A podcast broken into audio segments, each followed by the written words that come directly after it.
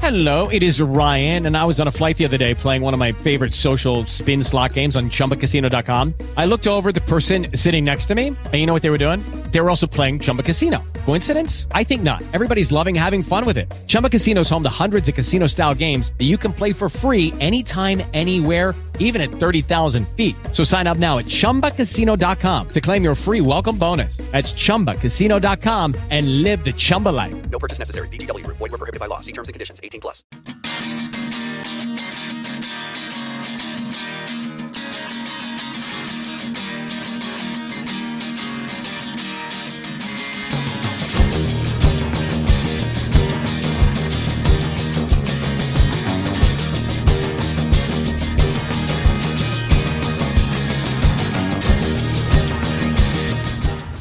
Boa tarde, galera do Papo Casado BJJ. Estamos aqui hoje num programa inédito.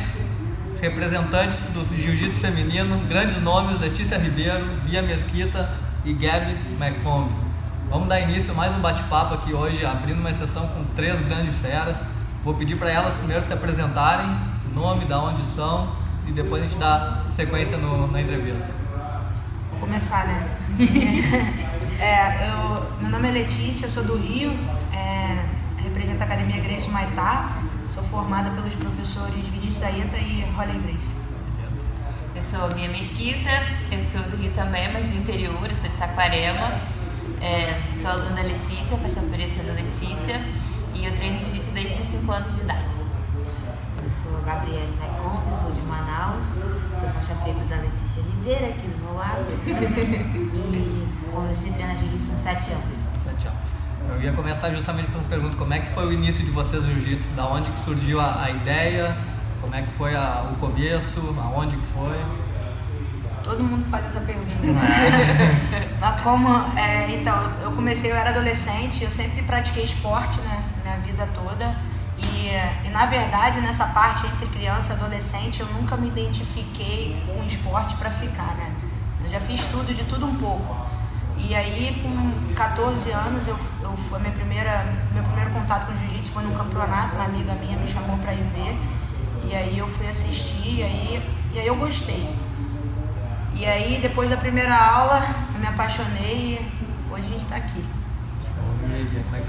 É? Eu, quem me levou foi minha mãe, mas na verdade era mais pro meu irmão. Tava abrindo uma academia de jiu-jitsu perto de onde a gente morava. E era só pra ser um, um esporte extracurricular, alguma coisa além da escola. E aí todas as mães estavam levando os filhos nessa academia que estava abrindo.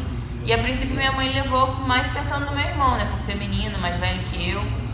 E aí só que quando eu vi, eu pedi pra fazer aula também. Aí ela deixou, tinha a filha do professor lá na época também que fazia, que era novinha, então era mais ou menos da minha idade, ela deixou fazer. E aí eu gostei, fui, me empolguei, fiquei.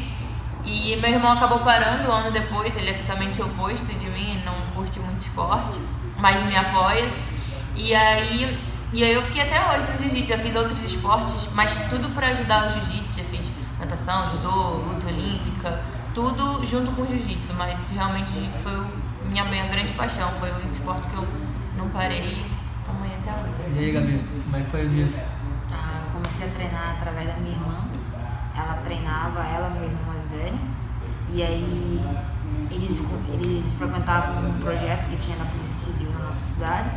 E aí ela me levou a primeira vez para visitar e depois me levou outra vez, me levou outra vez e eu continuei indo. E aí eu comecei a competir eu comecei, e depois eu comecei a ir sem ela ter que me levar, porque ela por um tempo parou de treinar e eu continuei indo com a minha outra irmã Tu é de Manaus mesmo, né, Gabi? Manaus. Manaus, a gente sabe tem muitos atletas do jiu-jitsu que vêm de lá, né? Oriundos de Manaus, grandes atletas. Tem alguma razão lá? O jiu-jitsu é forte lá, é muito popular. Por que, que vem tanto atleta bom de Manaus lá? Tu saberia dizer pra nós? Só falo que o pessoal de Manaus é forte. É muita farinha. Muita farinha é sair, né? Ah, é, uma boa receita, né? Ah. E agora, aproveitando essa, esse início de vocês no jiu-jitsu, quando vocês começaram e começaram a competir, vocês tinham algum atleta que vocês olhavam e se inspiravam? Eu era muito novinha, então, tipo, eu não lembro muito bem, assim, de nenhuma atleta, mas eu lembro que uma outra menina que treinava na mesma academia que eu, já era adolescente já, ela olhava muito pra Leca na época, E aí, assim, eu não sabia quem era quem, nem nada. Quando eu cheguei nessa fase de começar a me inspirar e tudo mais, já foi a, mais ou menos a fase que eu conheci a Letícia, que foi quando eu tinha 12 anos. Então foi quando eu mais ou menos comecei a entender um pouco melhor e comecei também a querer olhar mais para outras pessoas que já faziam, porque até então para mim era mais as pessoas da minha academia mesmo que treinavam, meu professor, eu não entendia. Nessa época eu não tinha essa acessibilidade da internet, né? O mundo digital ainda não ainda não era tão bombado. Então, para mim que era criança, eu não tinha nada disso, esse acesso a nada, nenhuma dessas redes sociais, que hoje é muito fácil, né? Você Google lá o nome da pessoa, parece a vida dela inteira.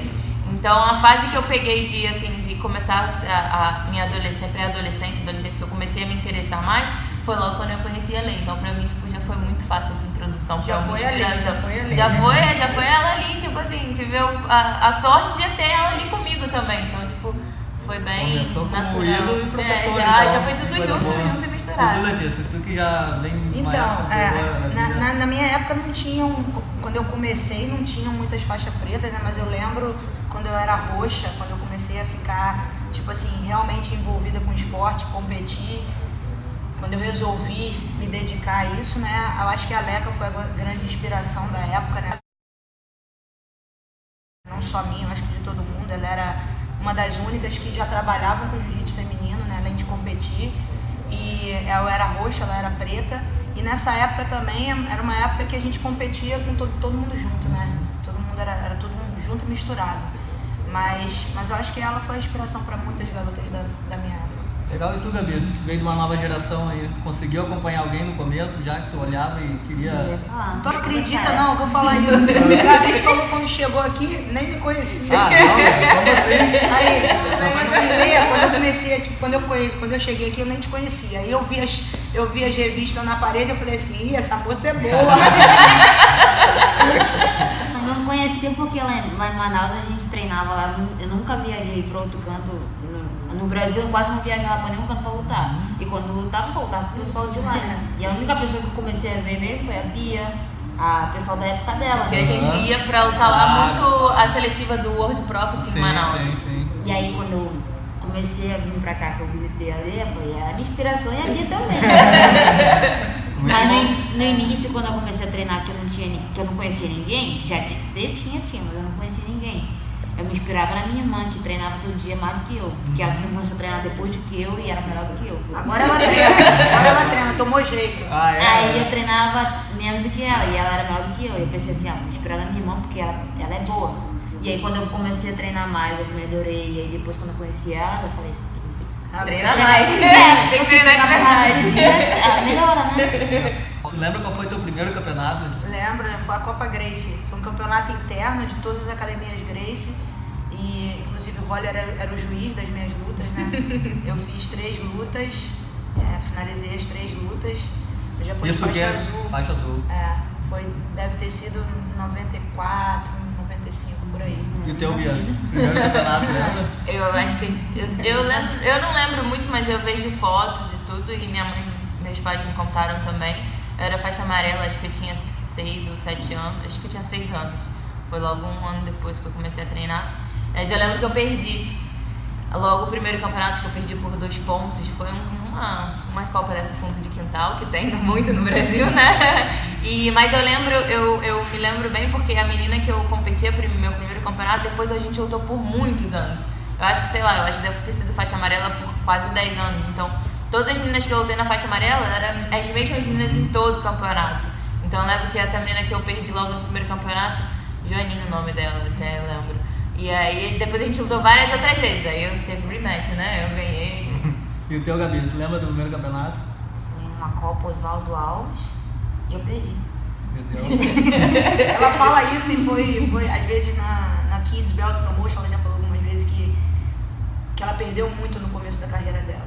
Entendeu? Então acho que isso é importante porque você já tem aquilo de, de não desistir, né? Claro. Porque eu acho que de, daí que vem Vem a força, força, o né? campeão, que vem a força. Não, então acho que isso é importante também, né? Às vezes tem criança aqui também, a Gabi já contou a história dela, e tem criança aqui também que às vezes perde no começo, mas como a gente sabe que a vida de atleta é difícil, às vezes ganha, às vezes perde, e se você tiver esse começo de derrota e você conseguir passar por isso e ser uma vitoriosa ou vitorioso depois disso, você vai ser um campeão. Isso aí é certo. Então acho que a história dela mais ou menos isso que E ela agora conta. de campeonatos, qual foi teu campeonato inesquecível? Que veio primeiro na tua cabeça, Catarina? É o primeiro campeonato mundial na faixa Mundial. preta, eu acho que, que é inesquecível, entendeu? Mas eu acho que cada mundial, é, apesar de ter sido muitos, mas eu acho que cada mundial tem um, tem Tem um um, valor. tem um sentimento diferente. E, mas eu acho que o primeiro mundial é sempre inesquecível. Ouvi teu Bia. Eu acho também que foi o primeiro mundial, porque eu fui campeã mundial na faixa azul, duas vezes na faixa roxa, e aí eu perdi uma de marrom, perdi depois de preta, e aí, sendo que eu tinha sido campeã europeia, pan-americano, Abu Dhabi, eu ganhei vários outros campeonatos, mas eu sempre perdia no mundial, porque o primeiro mundial de marrom, então já lutava com preta, então tipo, eu já tava no, nível de faixa preta. E aí no segundo ano também, que eu já tava com faixa preta, lutando com faixa preta, é, eu perdi de novo. Então, tipo, foi, meio que passei por aquela fase, caramba, será que eu não vou ser. Já fui de azul, já fui de roxo, mas, pô, todo mundo quer ser campeão mundial de faixa preta, né? Então, meio que passei por aquela fase assim, caraca, será que eu não vou conseguir? Então, no terceiro ano, em 2012, quando eu ganhei o, o primeiro campeonato de faixa preta, assim, então, tipo, foi uma emoção muito grande por ser, tipo, aquela parada que. aquela dúvida e aquela emoção ao mesmo tempo de realmente ter chegado no topo, né? Então, acho que realmente o primeiro mundial de faixa preta é bem importante. Esse campeonato da Bia foi muito emocionante. A gente estava vendo uma foto essa semana disso, porque ela, ela ia lutar a final do absoluto também, né? Aham. E aí botaram a luta dela como primeira. E eu sou peso pluma. Então a minha, minha luta é a primeira do campeonato, né? Eu ia lutar a final também. E aí ela lutou a primeira luta do campeonato por, por ter que lutar o absoluto depois, então botaram a luta dela primeira. Aí ela foi campeã mundial, eu tava na área de concentração. Aí ela foi campeã mundial pela primeira vez na preta. Aí eu chorei, chorei, tava na área de concentração. Esperando pra campeã mundial. Aí eu chorei, chorei. Aí as garotas até que estavam lá vieram, me abraçaram também, né? Todo se emocionou. E depois eu andei já pra lutar. Entendeu? Então, Ganhou? tipo assim, ganhei também. Uhum. Aí ela veio andando, aí eu andando, a gente se abraçou, um, um amigo, no- um aluno nosso tirou essa foto da gente se abraçando. E aí eu, aí eu, a gente só se cruzou, ela foi pro pódio, nem sei se tinha pódio na época, você saiu, Não. aí eu entrei pra lutar, mas foi, tipo Olha, assim, foi emocionante, né? E o teu, Gabi? Campeonato inesquecível? Não, acho que foi os mundiais azul, roxa e aquele mundial da Abu Dhabi, que eu Uhum. ganhei peso absoluto lá também. Até agora, aproveitando aqui que nós temos praticamente gerações diferentes um pouco do jiu-jitsu, vocês acreditam que esses campeonatos, que está cada vez sendo mais valendo dinheiro do jiu-jitsu, deixando o esporte um pouco mais profissional, é a tendência ou está sendo só um, um momento? Tu acha que vai crescer essa. Até a própria IBJJF daqui a pouco pagar Cara, o campeão? tomara, né? Tomara. Tomara. né? A, gente, a, gente, a gente fala disso também, entendeu? De não, de não- tomara que não seja só uma fase, né? Uhum. Tomara que, que mais empresas, grandes empresas, entendeu? Incentivem o nosso esporte, porque eu acho que o profissionalismo é uma coisa que tem que acontecer. Certeza. Entendeu? Porque eu já tive toda a dificuldade de ser uma atleta, entendeu? De viver do jiu-jitsu. É, hoje em dia eu tenho minha academia, eu tenho meu trabalho, graças a Deus.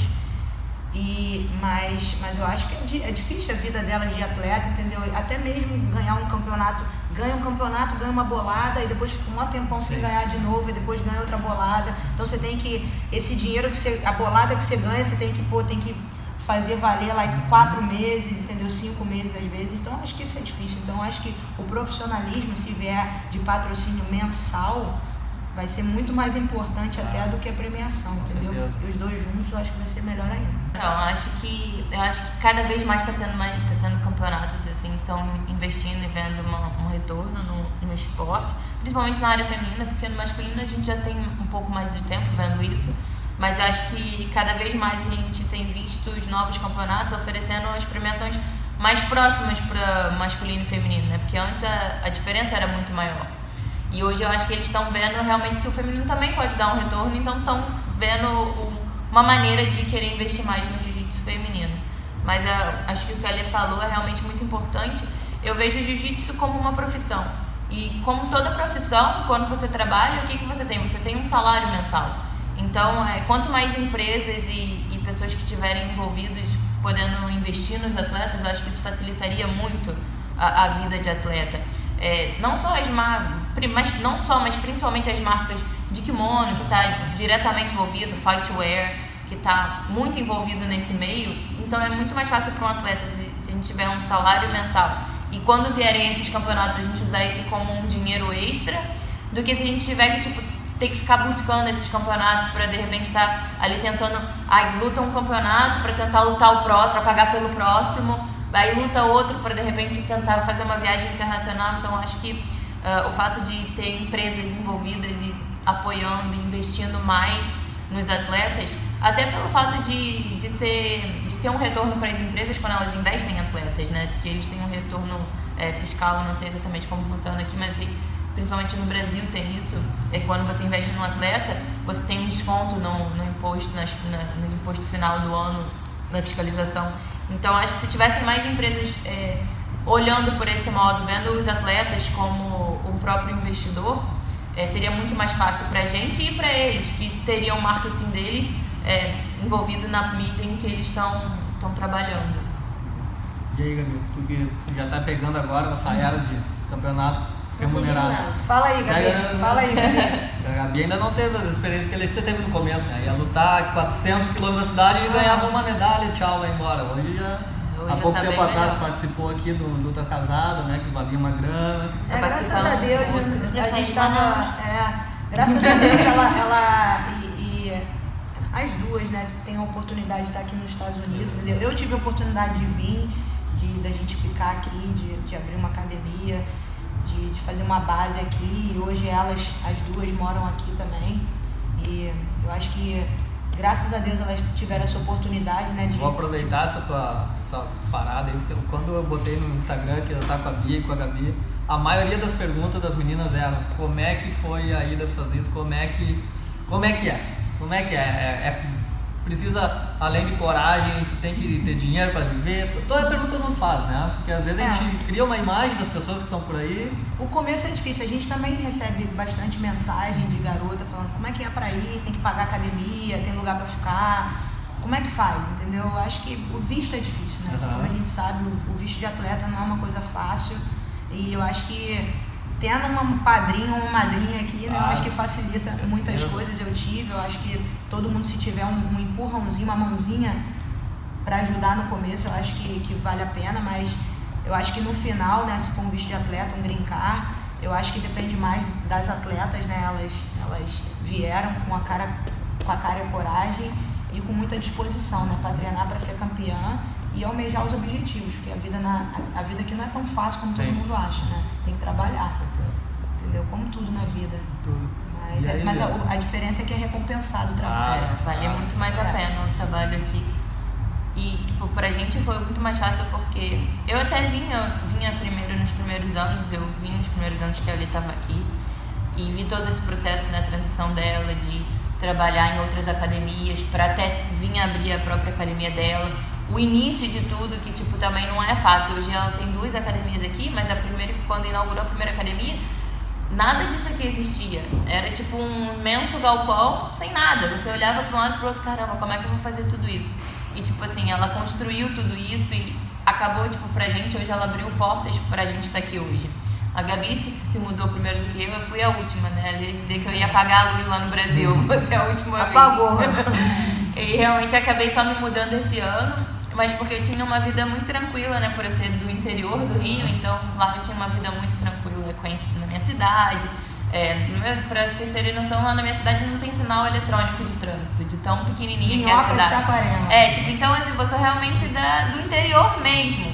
Então, pra mim, eu tinha uma vida muito tranquila. Eu viajava a hora que eu, tudo, todos os campeonatos que eu queria, eu vinha pra cá, porque eu tenho, tendo ela aqui, arrumava patrocínio num canto do outro e acabava conseguindo vir viajar. Às vezes passava dois, três meses aqui com visto de turista, competia. Então, tipo assim, ficava indo e voltando, era muito cômodo. Mas hoje em dia eu penso muito mais nas oportunidades que eu posso criar estando aqui.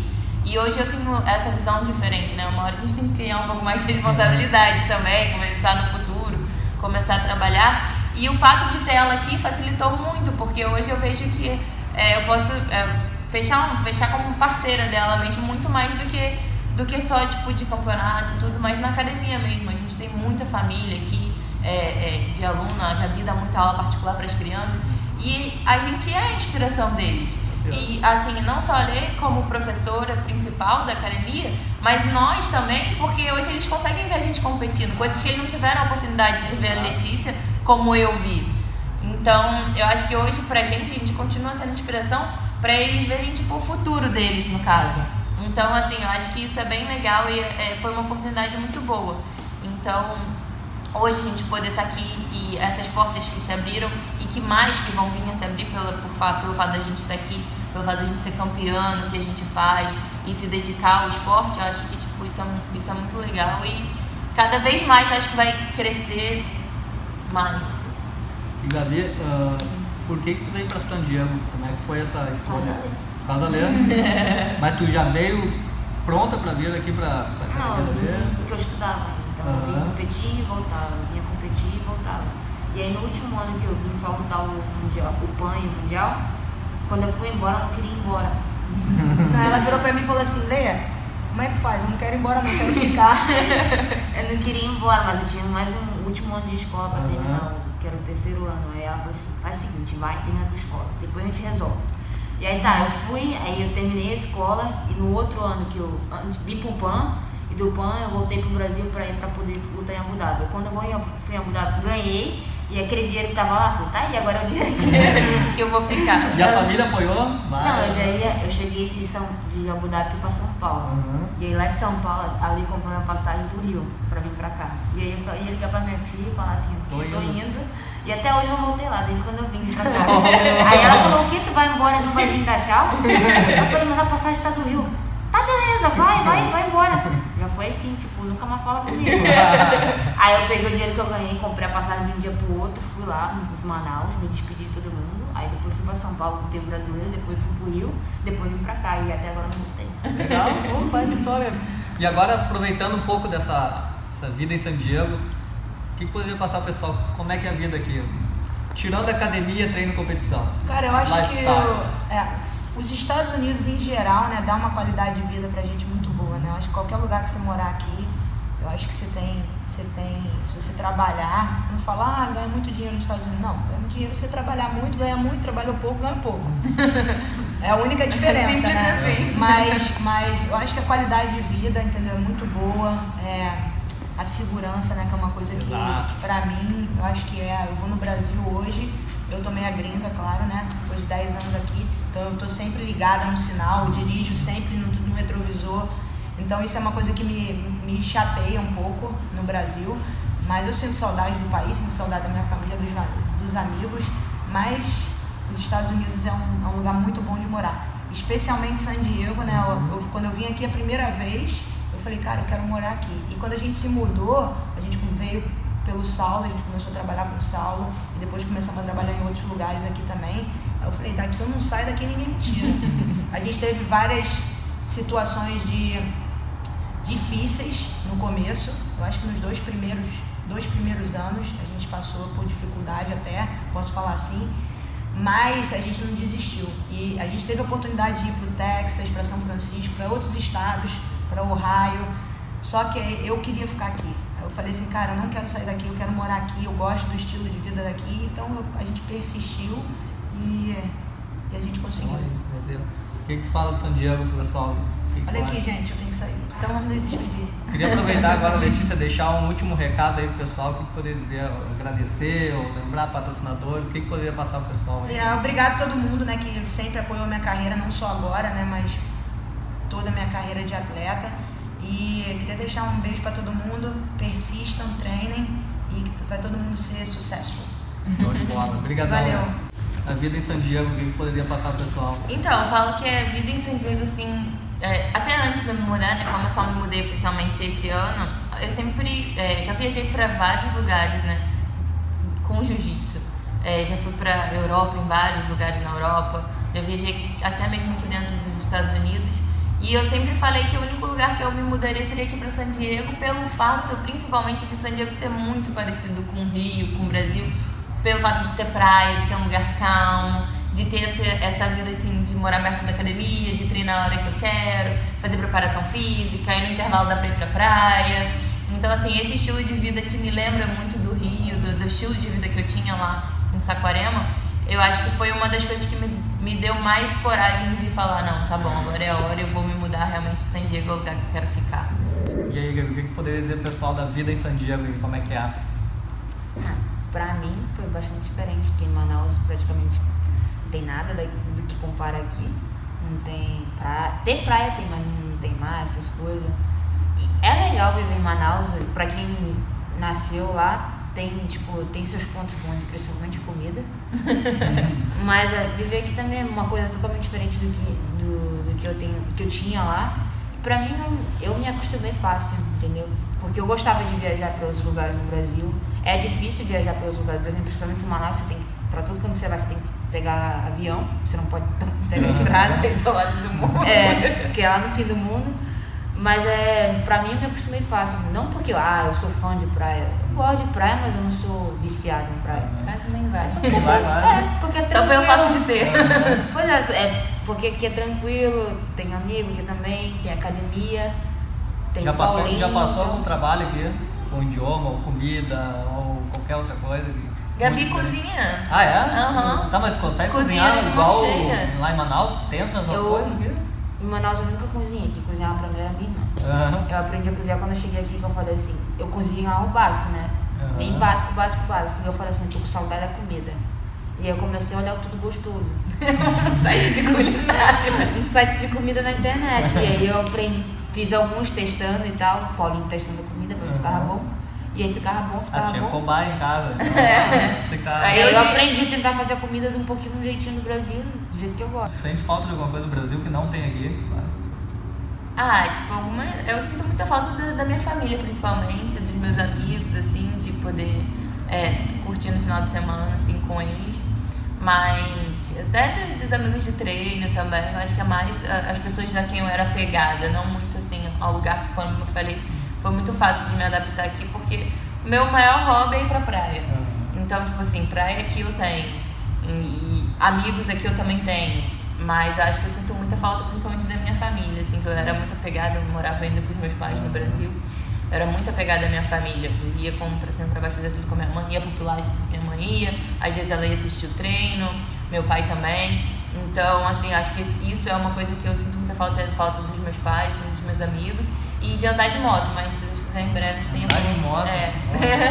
É uma coisa que eu tô sentindo muita falta ultimamente de andar de moto. Mas agora tá muito frio, não, quero andar de que moto aqui água ainda não. né? Ah, esperar o verão do ano que vem pra comprar uma moto. Voltando ao assunto competições, quais atletas vocês diriam que vem na cabeça de vocês, assim, que são os maiores nomes do jiu-jitsu que vem na cabeça? Tanto na atualidade quanto já passaram, assim. Tanto do masculino quanto do feminino. Olha, assim, é, de, de pessoas assim que eu tive é, a oportunidade de acompanhar, assim, ver lutar. O Roller, eu hoje tive a oportunidade de treinar com ele já aqui na academia algumas vezes, mas eu não vi o Roller lutar, porque eu era muito nova na época que ele competia, que o Mundial era na Tijuca, eu não cheguei a ver ele lutando. Mas eu vi o Xande e o Saulo lutando nos mundiais aqui. E eu acompanhei de perto porque a gente treinava, como ele falou, a gente treinava no começo, a gente treinava com eles, fazia o camp pro Mundial com eles. Então tive a oportunidade de ver não só eles competindo, mas a preparação de como, como era que eles se preparavam, que eu acho que essa é uma fase importante que pouca gente vê. Porque muita gente fala, caraca, campeão mundial, ai, sete vezes, cinco vezes, oito vezes, mas ninguém vê, tipo, ah, já, tipo, ah, mais um mundial, caramba, que legal. Mas ninguém vê, tipo, todo o percurso que é até Claro. vocês, que você, que a pessoa trilha até chegar lá, entendeu? E eu acho que, na verdade, isso é muito mais difícil o momento que você tá treinando pra conquistar o título do que só o dia da luta, entendeu? E assim, eu tive a oportunidade de ver eles. É, eu acho que uma, um- pessoas que eu tinha tenho, vi como ídolos que eu tinha muita vontade de ver lutando era o Tererê, eu assisti ele lutando agora na, no Rio. E eu acho que foi um cara que, tipo, que fez história. Ah, o Margarida, que é um cara que a gente já não vê mais muito no, no, no esporte, deu uma sumida, mas que é- também era um nome que um dos caras que, tipo, sensacionais que lutavam muito bem. Então acho que tem muitos nomes no esporte assim que principalmente a nova geração não tem tipo visto mais, né? Porque agora é Rodolfo, Bochecha, Leandro Lô, Kina Cornelius.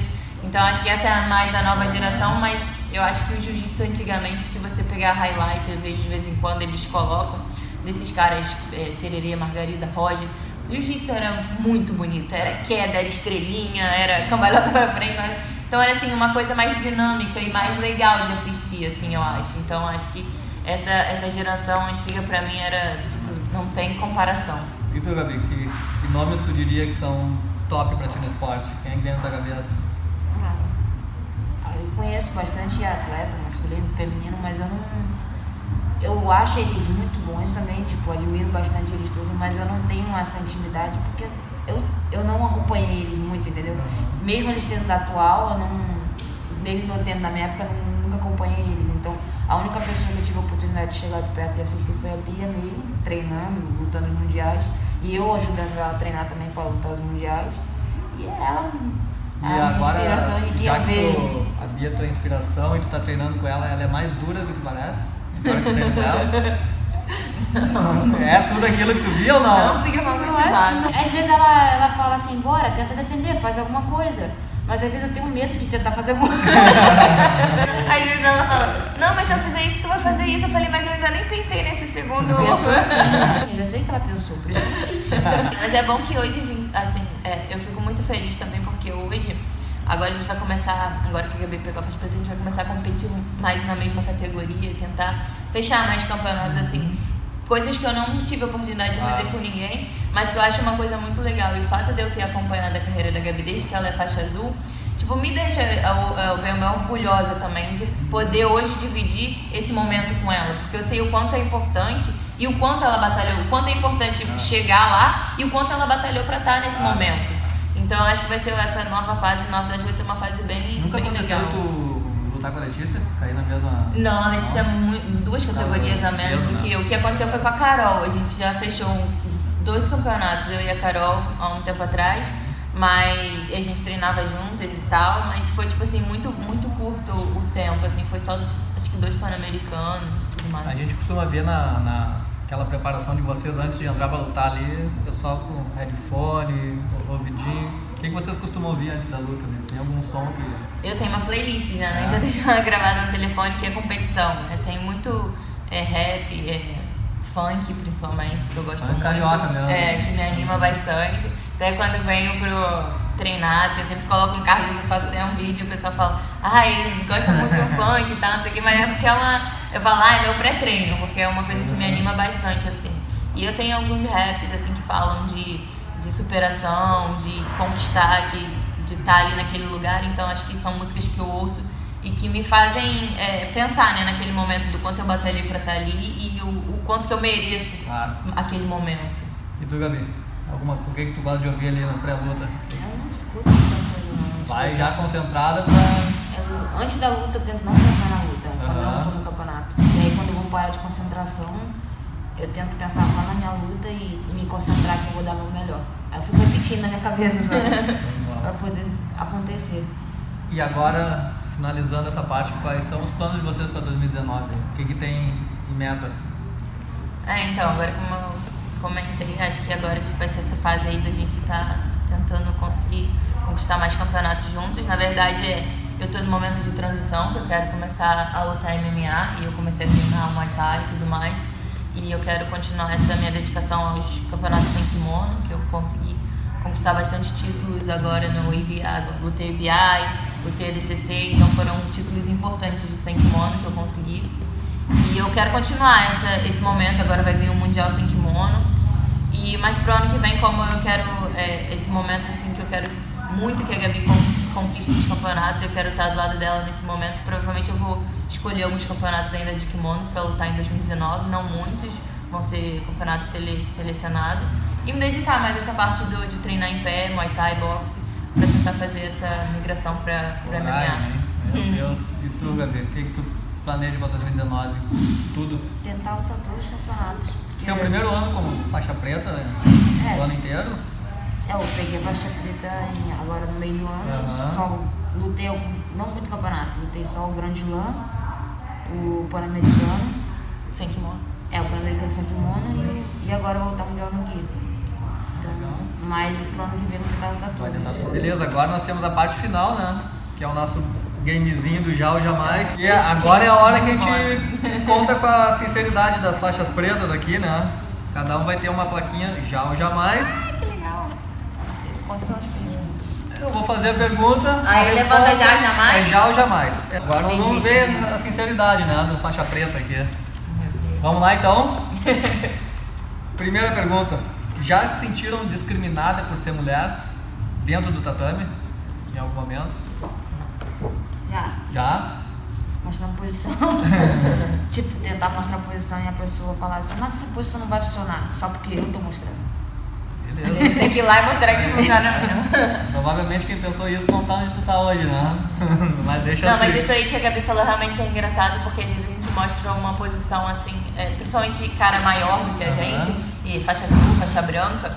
E aí quando a gente faz a posição neles, eles falam, nossa, mas tipo, é justa mesmo, né? A posição, caramba, que boa. A posição é boa mesmo. Tipo, você vê na expressão deles que eles estão, tipo assim, impressionantes, se Ah. Não surpreendem. vai funcionar isso, né?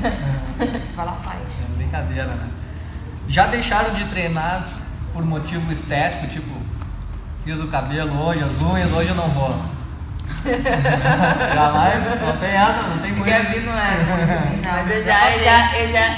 Mas você, você já deixou de treinar quando treinou a orelha, não deixou não?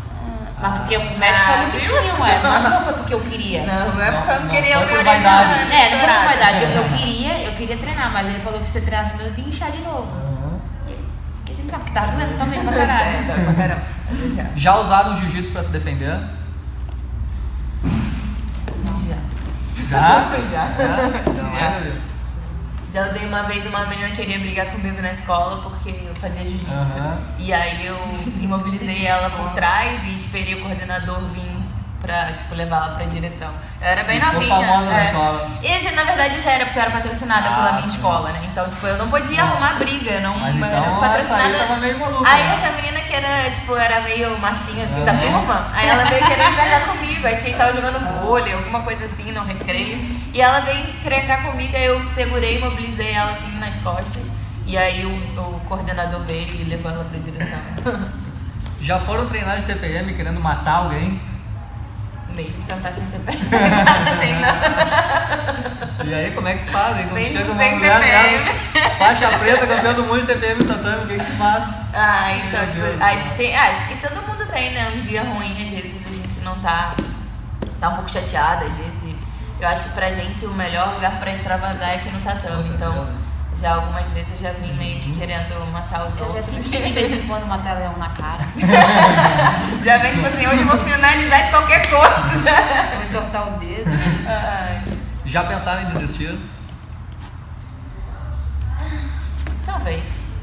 Eu acho que não desisti, mas eu acho que já passei por muitas fases ruins. É, e eu tive muito apoio dos meus pais.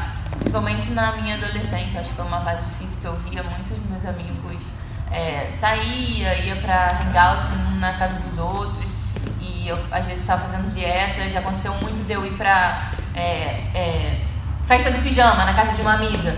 E eu não eu tenho que comer salada. E minhas amigas olhavam pra mim e falavam, caraca, tu, todo mundo comendo hambúrguer, salgadinho, não sei o que, eu comia salada de alface com tomate.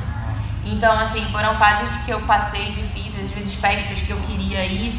Tipo, uma festa muito legal que ia ter na minha cidade, que eu não ia ter oportunidade de ir tão cedo, mas eu não podia porque, tipo, era duas semanas antes do campeonato e eu tava concentrada pro campeonato. Então, assim, já passei por um- alguns momentos críticos de fase de adolescente, assim, de pré-adolescente, de adolescente que quer aproveitar a vida. E por eu ter muita influência de outras pessoas que não faziam nenhum esporte, meus amigos de Aham. escola e tal, mas ao mesmo tempo, por eu ser do esporte, eu tive, eu tive a sorte de ter os meus pais tipo, me orientando nesse momento pra eu não desistir, pra eu continuar focada no que eu Legal. fazia. Gabi nunca pensou, não. Não, acho que eu sempre passei é, bastante persistente. Show.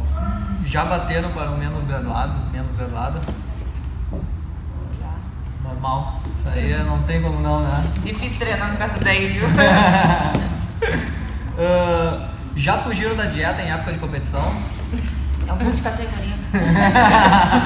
Já passaram uma noite clara, ansiosa com a luta do dia seguinte?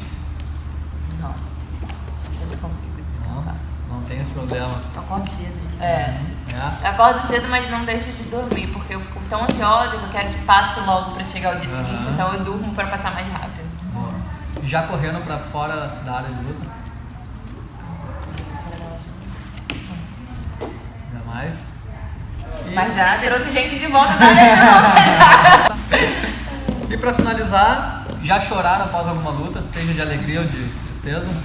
Já. Não tem como não, né? Chegando, vocês chegaram sem essa emoção, Não. seria... Então tá, pessoal, queria agora agradecer a participação, vocês disponibilizaram o tempo de vocês, nos receberam, a participação especial da Letícia, uma honra para nós, né, ter tantos títulos mundiais aqui num- numa sentada só. Então eu deixar esse último minuto aí para vocês deixarem um recado para quem quer que seja, patrocinador, amigo, família, é tudo com vocês. Eu acho que o recado que as pessoas mais pedem pra mim é falar sobre é, a importância de quando você começa a treinar, de como não desistir, né? Eu acho que o começo para todo mundo é muito difícil. É, é um esporte de contato, às vezes acaba acontecendo de se lesionar e tudo mais. E é um esporte difícil. É, eu acho que se você tá aqui, se você ama o jiu-jitsu, é, você tem que se dedicar 100% a- àquilo que você acredita. Então, é, se hoje a gente está aqui é porque a gente não desistiu. E se você quer chegar em algum lugar e conquistar o que você quiser fazer, é só você acreditar e se dedicar 100% a isso. Porque acho que todo mundo pode estar aqui onde a gente está hoje. E aí, Gabi, último recado pro pessoal, o que poderia falar para a galera? Seja persistente, é, treine bastante. Que vale a pena.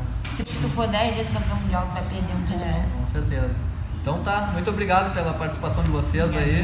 Agradecemos e esperar essa próxima final. Valeu. Hey guys, it is Ryan. I'm not sure if you know this about me, but I'm a bit of a fun fanatic when I can. I like to work, but I like fun too. It's a thing. And now the truth is out there. I can tell you about my favorite place to have fun Chumba Casino. They have hundreds of social casino style games to choose from, with new games released each week. You can play for free anytime, anywhere. And each day brings a new chance to collect daily bonuses. So join me in the fun. Sign up now at chumbacasino.com. No purchase necessary. Group. Void were prohibited by law. See terms and conditions. 18 plus.